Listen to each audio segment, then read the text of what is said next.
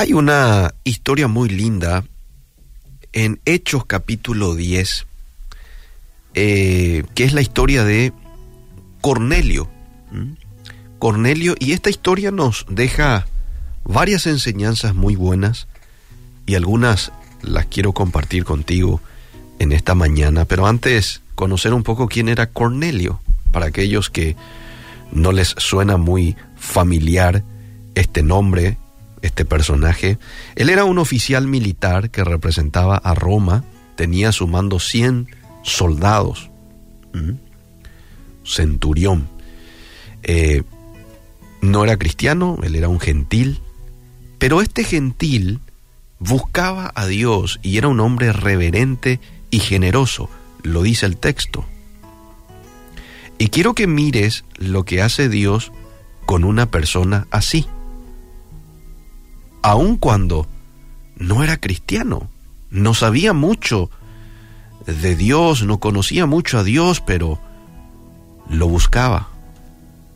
Era generoso, era reverente. En primer lugar, se le aparece un ángel.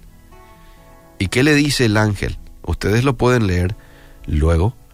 Hechos capítulo 10. El ángel le dice que sus oraciones y sus limosnas llegaron al Padre. Lo segundo que hace Dios es, le da la orden de enviar personas en busca de Pedro, de manera que Pedro le hable de Dios y ya sabemos lo que ocurrió. Viene Pedro, le habla de Dios, ellos se convierten, él y toda su familia y el Espíritu Santo los visitó a toda la familia, no solo a él. Según la ley judía, ciertos alimentos estaban prohibidos.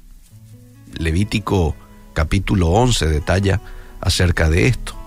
Y estas leyes hacían difícil que judíos y gentiles comieran juntos.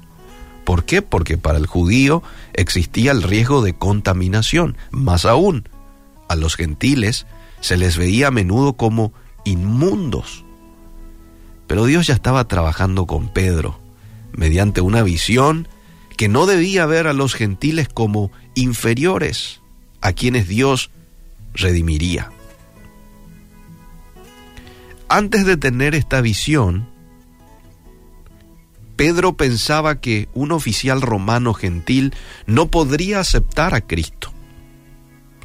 Después de la visión y después de la experiencia que tuvo en casa de Cornelio, comprendió que el Espíritu Santo está abierto a toda aquella persona que tiene sed de Él. Y después de la visión que tuvo Pedro, él comprendió que debía ir con el mensaje a la casa de este gentil y predicarle a Cornelio las buenas nuevas de salvación en Jesucristo. Vos sabés que Cornelio es un claro ejemplo de lo que dice Hebreos 11.6. Hebreos 11.6 dice que Dios es galardonador de los que le buscan.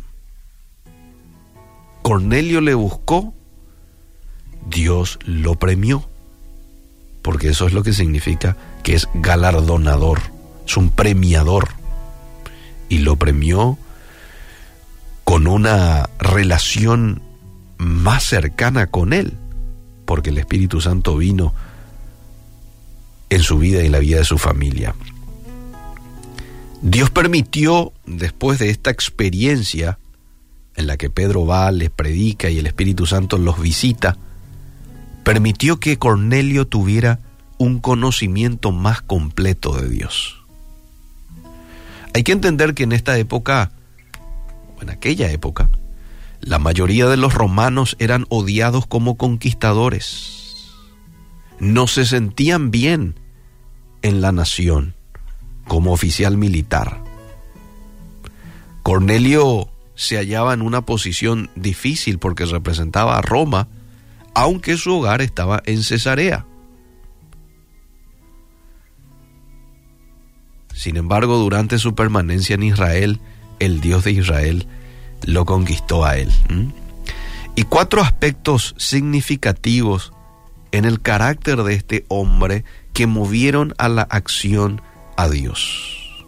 Cuatro. En primer lugar, Cornelio era un temeroso de Dios.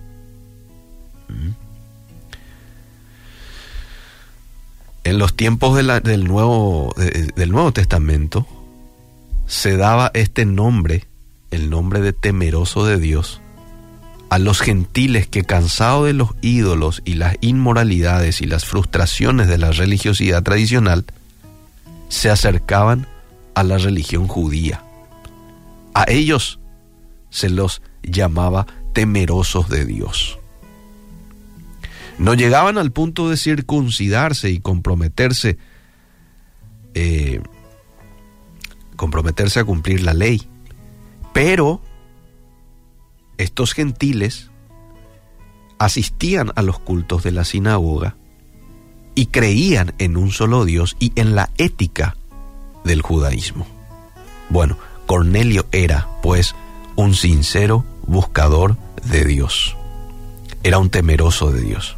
¿Y cómo lo era? Bueno, Dios le encontró. Y esto nos muestra de que Dios no solamente tiene un propósito para el pueblo de Israel, no solamente vino para los judíos, sino que toda aquella persona que busca a Dios y de todo corazón, sea quien sea, sea del país donde sea, Dios se encuentra con él. Y Dios premia el que busque esta persona, cualquiera sea, a Dios.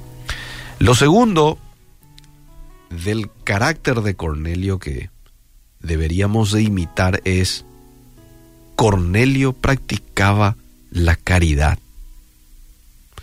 Cornelio era un hombre amable, dice el texto ahí de la Biblia, y su búsqueda de Dios le había hecho amar a los hombres y el que ama a su prójimo no está lejos del reino de Dios.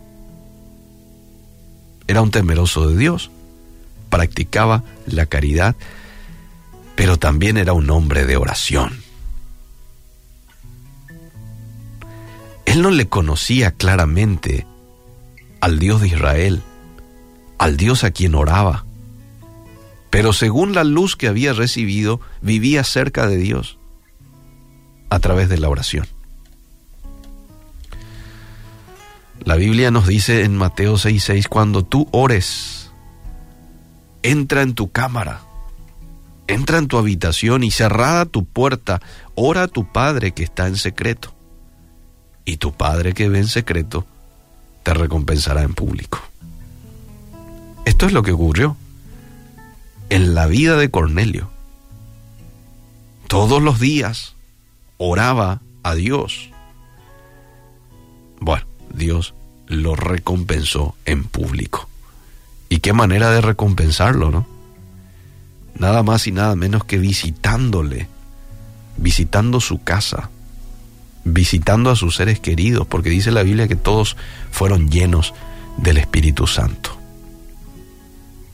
Buscó a Dios con intensidad, lo reverenció, fue generoso al suplir las necesidades de otras personas en necesidad y oraba.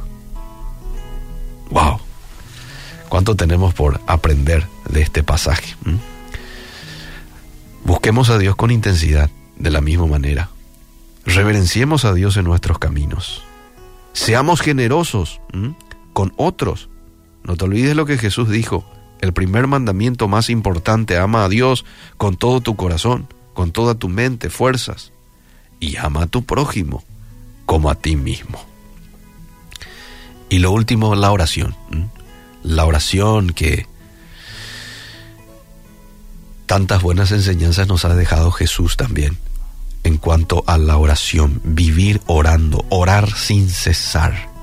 Y si hacemos esto, definitivamente Dios premiará nuestras vidas. Dios se hará presente en nuestra vida.